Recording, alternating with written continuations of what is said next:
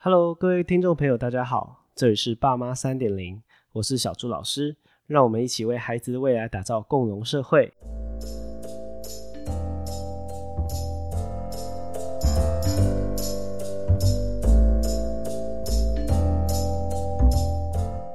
Hello，大家好，欢迎回到爸妈三点零。今天呢，我们重金礼聘到一位非常非常特别的来宾。我拜托他，我求他很久，他才愿意来上我们的节目。好啦，其实他就是我老婆啦，哦，Sherry。那他本身呢，也是一位儿童治疗师啊，也非常有经验。然后，其实近期呢。因为我跟他才刚完成我们的人生大事啊，所以在这个婚礼中呢，发生了一个很特别的小插曲，我觉得很棒，很想要分享给我们的听众知道。那我们现在来欢迎我们今天的非常重要的来宾 Sherry。嗨，大家好，我是 Sherry。嘿，重金礼聘，金我都还没看到在哪里耶，等一下会会进来是不是啊？不是都会进去了吗？没关系，金就不用了。那个家事接下来一个礼拜有你包办就可以哦。好，反正就我在做好吗？好，记得你这句话，现在观众都听到喽。好，呃，真的也是非常就是很不可思议，我们把就是婚礼对弄完了。真的，其实我我现在回想起来，我都不知道那天怎么过的。我觉得就很像做了一个很长很长的梦，现在终于。啊！从梦境逃脱出来了，真的，真的，我相信如果有听众有办过婚礼的，一定知道那种感受。那天我真的不知道怎么活过来，然后就过完一整天。好，不过今天呢，我们其实是有一个重点呐，就是那天发生的这个插曲，其实跟我们当天的一个很重要的一个流程有关，那就是我们的花童。对，我们的花童，大家看到标题应该就知道。我们的花童临阵脱逃。对，那我在这里跟大家讲一下我们的，就是那天的一个故事的背景好了啦。OK，对，因为其实那天呃，因为我们流程呃，我们的婚礼流程就是有安排花童嘛。那因为我们跟新密老师也算蛮好的，所以呢，新密老师就就给我们一个贡献了对 他的两个小宝贝，对双宝来当我们的花童。那一个姐姐，一个妹妹。那姐姐在四年级，对，妹妹四岁，对，妹妹四岁，然后都很可爱。那因为现在女生都很喜欢穿那种公主嘛，就是像是《冰雪奇缘》，对，每个女生都有个公主梦，对，然后她们就是穿的很 bling bling 啊，然后很漂亮啊，是金光闪闪在身上，金光闪闪也是比较夸张一点，但是嗯，真的就是非常的公主风。对，不过呢，因为他们呢，我们也就是在新娘房发生一件事情，就是她妹妹突然就不想当了，那。当时呢，其实新郎我其实并不是完全在场，所以今天呢就要 Sherry，因为她一整天基本上基本上都是待在新娘房。哎，对我就是那个任新密老师摆布的新娘子，所以当天就是我在场可以看完整件事情。对，想要分享给观众听。对对对。哦，因为如果像前面朱老师讲的，如果有办过婚礼的，大家都知道，就是婚礼其实是一个就是蛮慌乱的现场嘛。嗯，而且要赶进度、赶行程。对，反正我们也知道一定会有突发状况，但是突发状况一来，就是会有一点紧张，嗯嗯，会比较难安排。那尤其是像花童小朋友，就是比较难掌控的嘛。对啊，小朋友通常不只是花童，我觉得 我们宾客有些小朋友。对，也是蛮失控的。大家都知道，好有小孩就是一个难掌控的状况。嗯，那那一天呢，事情是这样的，就我来跟大家说一下。一开始呢，就是姐姐先换上那种哇，期待已久的公主装、花童装。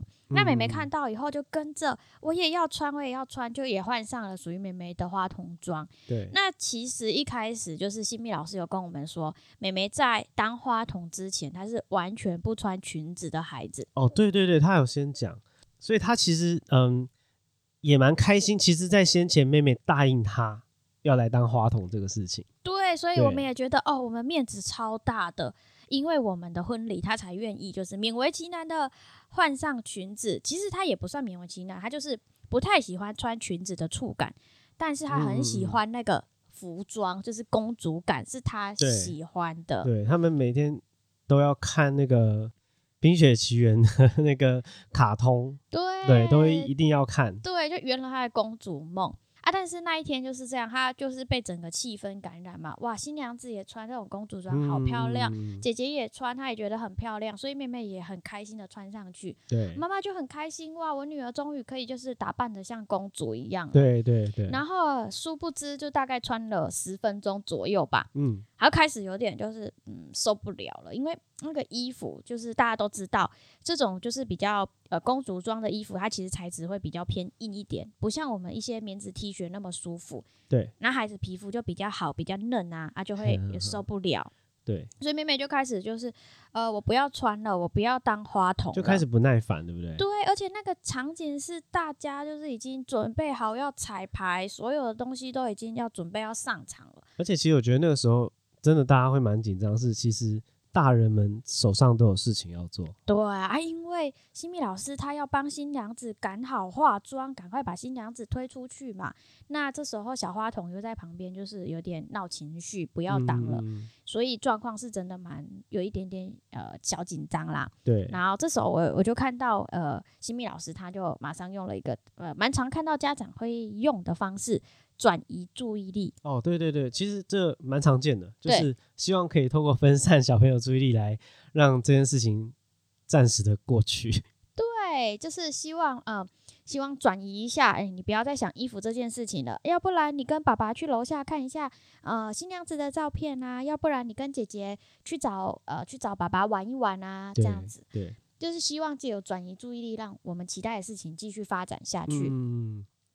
啊，因为新密老师他当下有工作在做，所以他也没办法亲身去处理孩子的情绪。对对，所以他就用一些口语的指令，希望引导孩子不要再闹了。对，可是后来好像，嗯，妹妹还是受不了嘛，所以后来爸爸，我记得那时候我在楼下，就是会场中，我看到。爸爸就暂时先带着妹妹在楼下走啊，他追着他蛮长跑的。啊，对对对对，就是妹妹可能也是呃转移注意力了一下下，但是好像并不太管用。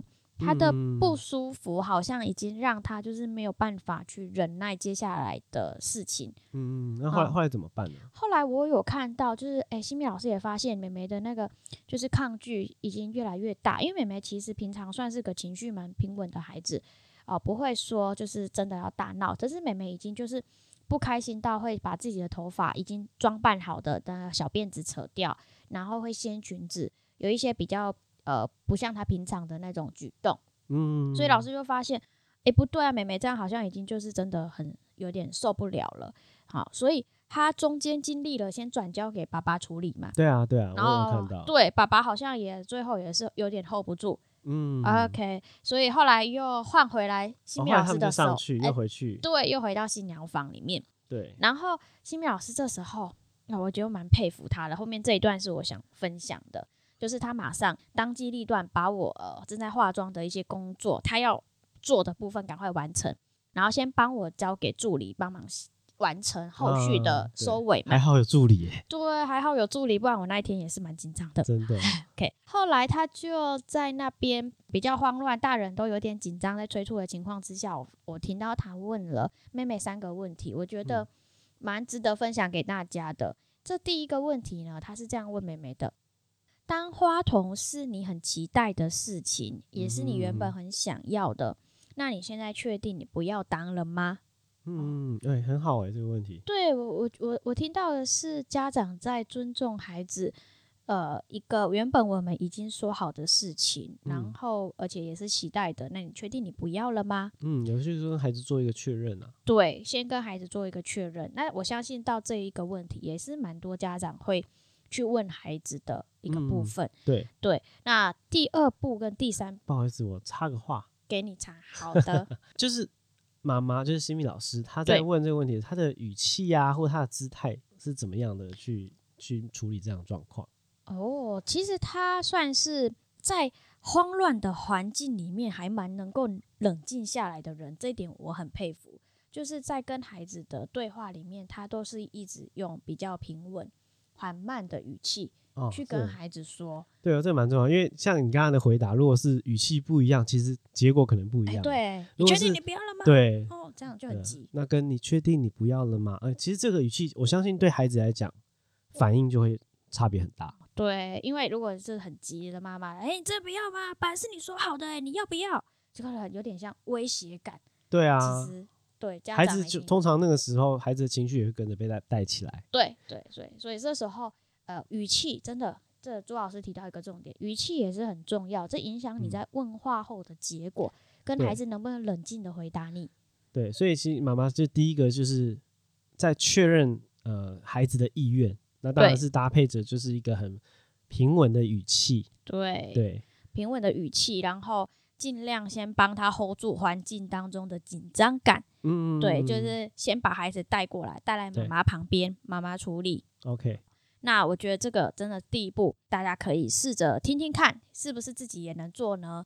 然后再来第二个问题哦，我觉得哎，就蛮在我意料之外了。嗯，OK，第二个问题他是这样问孩子的，那他说，呃，那姐姐还是会继续去当花童。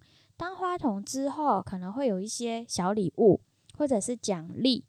那姐姐有当花童，姐姐就有；那你没有当花童，你就没有哦。哦，再度确认，而且还是把这个事件的后果，嗯，先好像预先的告知妹妹会这样，后面会有这样的事情发生。对，就是其实他够了解孩子，所以他让孩子提前知道。你的这个决定之后的后果，而且可能会影响你的一些情绪反应。对，因为相信失落。如果姐姐有礼物，如果妹妹没有，可以想象得到，她一定会觉得对不太开心。家里有二宝的家长，应该都有经历过这种状态，一个有一个没有，哇，就惨了。对对对。我妈妈你只爱姐姐，妈妈你只爱哥哥，对，这种状况就会来了。对，所以，我我就哎，这个第二个问题真的让让我还蛮。惊喜的啦，因为其实当场很呃混乱，可是妈妈还是可以就是平静的去分析这件事情，嗯，有有条理的哦，有条理，对对，然后让孩子知道。对，第三个问题他是这样问妹妹的，这个我也真的是没想到哦，他就呃很尊重孩子，然后跟他说，那既然你刚刚前面两个问题都是已经确定了，你不要当花童，妈妈现在可以找到另外一个小姐姐，她愿意当花童。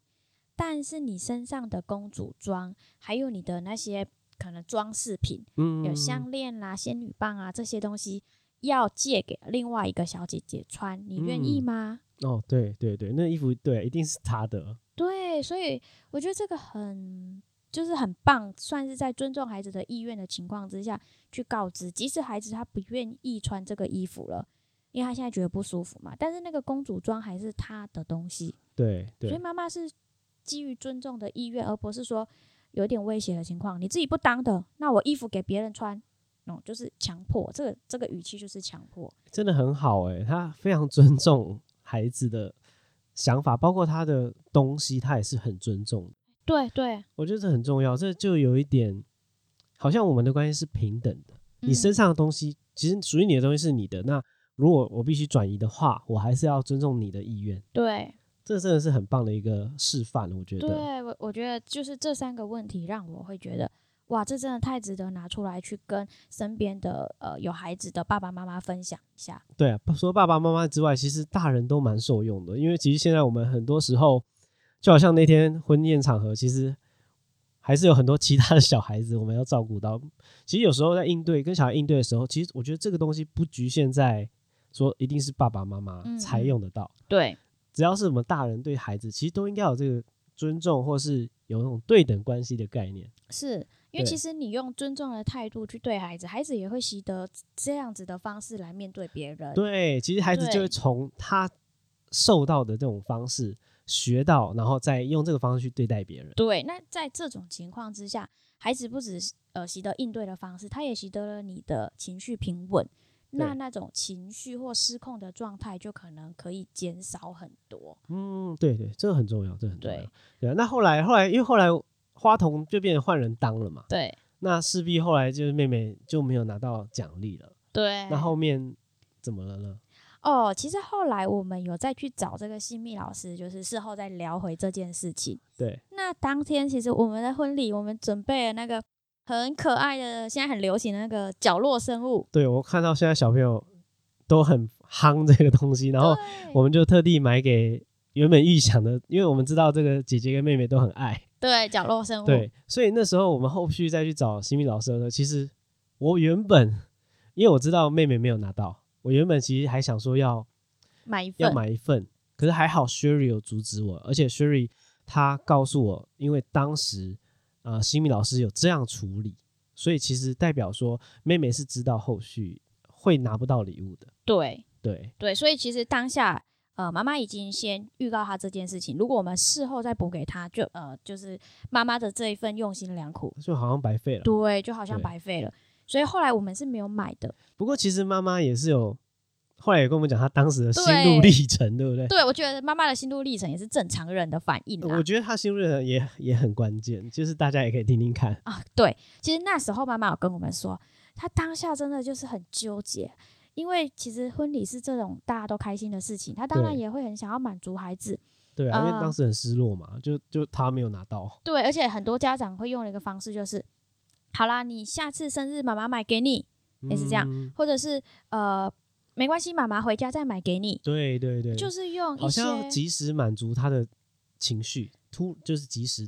马上的满足，这样对，希望去满足孩子的情绪，然后我们看到孩子满足的时候，大人就也同时会满足。其实那也是一种满足自己的一个方式。对了，看到孩子开心，当然对。那呃，因为身为大人嘛，要面对这样子的孩子，其实他的需求也不是太大，很想要满足他，就是自然而然的反应。对，很多家长也会这样。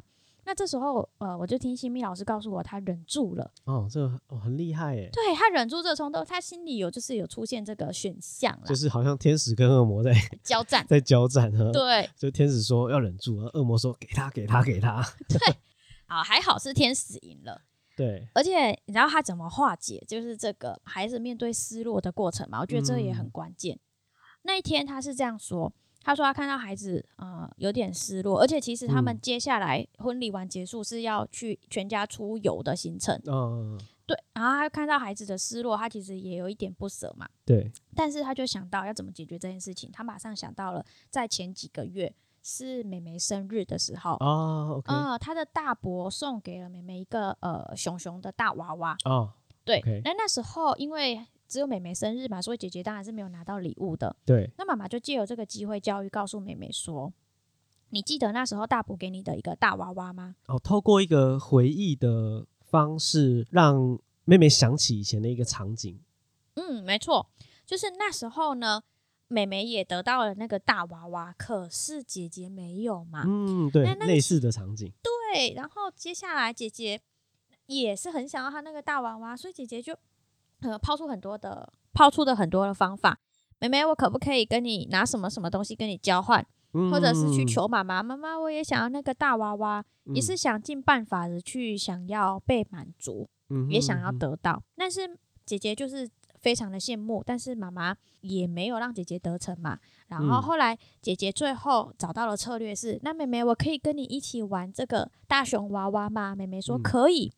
所以姐姐最后也就是满足了自己想要玩的状态，但是她并没有从得到另外一个玩具当中来满足，嗯，而是而是去找到方式和其他人一起分享，相当于就是消化那个比较负面的一个情绪，嗯，然后用另外一个，同时也是让自己感到比较舒服。对，那妈妈就赶快跟把这个经验跟妹妹讲，她说：“你看那时候姐姐她也是很羡慕你有。”这个玩具，对对，可是妈妈也没有再买给她，对啊，那你想想看，姐姐那时候是用什么方法？所以妹妹就马上哎想到了，其实孩子都是聪明的，他会学习，很很棒，很棒。对，他就想到了，然后他就去问姐姐：“那我可以跟你一起躺在这个角落生物上面吗？”嗯，OK。哎，他马上就 复制了这个方法。那姐姐也很大方，她说可以。哎，两姐妹就很开心的一起去共享这个。哇，这真的是很好的一个，我觉得是身边所有的大人们都可以去学习到一个很好的一个例子，哎，对，因为其实它等于是以前其实有类似的场景，只是发生在姐姐的身上，对，然后妈妈重现了这个场景，嗯，啊，当时其实妹妹也经历过这个场景，对对，所以她同时又练到一个同理心，哎，嗯，他现在就可以理解当时姐姐的心情。对，然后第二个，他还学习姐姐当时的策略来面对现在自己的困境。对，那我我真的觉得就是蛮感动的是，呃，首先是大人呢一定要先理解孩子的这整个状态跟能力，嗯，然后去调整给孩子适当的策略，啊，让他们在这个过程当中去经验，可能呃经历失落，经历羡慕，然后再经历。我要想办法来让我自己觉得舒服的策略，对对，那我我我觉得这一块就是一定要基于这个妈妈够了解我的孩子哦，这个真的很像是让我想到了之前在应该是第三集吧的爸妈三点零当中，朱老师说了一句话，我觉得很棒，因为理解所以调整，这真的很符合这个情境。其实这句话很多听众朋友其实都有回馈给我说，他觉得这句话很重要，他觉得很受用。对，有一点，我觉得我自己听起来有一点像是那种咒语哦，就是哇，这这是一个当我快要发脾气的时候，或者是当我快要受不了的时候，我要赶快拿出来，在自己心里面念，默念一下，默念一下，对，会会不断的去提醒自己，而也可能会影响自己去应对事情的一些方式。哇，所以讲到这个，我就真的在想一下，这个真的很重要。呃，像今天这个美眉不想做花童这个情境，老实说，我可以想象得到，一般的大人。可能就不会像今天的新密的老师这么有条列的去解决它。一般的大人可能就会很急啊，可能就会是就会用利诱的方式，对，比如说你好了好了，你赶快啊，你穿着，你穿完穿完之后，爸爸马上带你去呃，给你买你喜欢的玩具啊，或者妈妈就会带你去玩啊，你想要去哪里玩，立刻带你去啊。嗯，对，其实爸爸那时候当天就有一点小小想要用这个策略，对对对对，可是通常是没用啦。对不对？那没用之后呢？大人就会转换成，要么就变威胁。对，有时候有些情况可能小小的有用，但是这整体的状况来说，并不是一个最恰当的方式。对啊，因为原因很简单，其实就是因为孩子他真的不愿意啊。对，他其实真的没有这么想做这件事情。是，孩子的目标跟大人的目标不一样。对，对，但是为什么会说因为了解，所以调整很重要？我就拿今天这个花筒来做例子好了，因为这个新密老师他其实呢在事前就有告诉我们一件事情，嗯，他说，因为他知道妹妹其实以前从来都不曾穿过裙子，嗯，所以他很了解妹妹的，所以他原本就预预期到妹妹可能不会把这个裙子穿完整场，他可能就是只能穿五分钟十分钟，因为他了解这个孩子，对，所以他就。原本那个预期，他就会预期在哦，可能穿五到十分钟就很好了。对对，所以如果今天一般的大人没有去了解这个孩子，他会觉得说，我要把这个预期放在他必须穿完整场，那势必他就得拿出不同的策略啊。他必须要逼孩子嗯穿完整场，因为他预期是要到那边。对。所以这个了解到预习真的很重要。我对，我真的觉得，虽然我之前讲过，第三集就讲过，可是我觉得今天呢，这个例子呢，更应该把它拿出来再讲一次。对，这句话真的太作用了。大家记得把这个咒语写在手上，写在墙上，写在自己的心里面。快要气的时候拿出来念一念。对，够了解孩子的话，其实你就会有适当的期待，而且有适当的期待，你的情绪呢，才能像今天这个新密老师这么的平稳，去选择最适合的策略。解决孩子当下的问题。对，OK，好，希望今天的这个小插曲，我们婚礼的小插曲分享，可以大家带给大家一些新的想法。哎，已经你那天在里面，你不会有点职业病发，不会坐不住吗？哎呀，当下我也是很想，不然你想要我怎样？直接把头纱掀掀开，然后去处理这个小朋友嘛？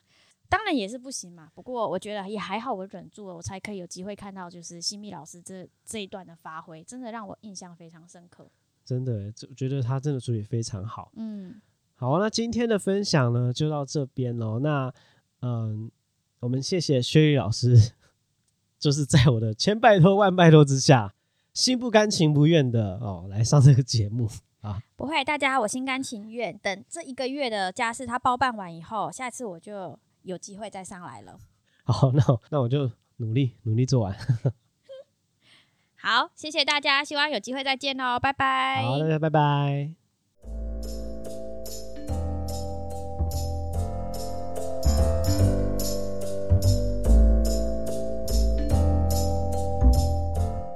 好，那那今天呢，这个婚礼的小插曲呢，小朱老师有整理四个重点，想要分享给大家。第一点呢，孩子，我要比你慢。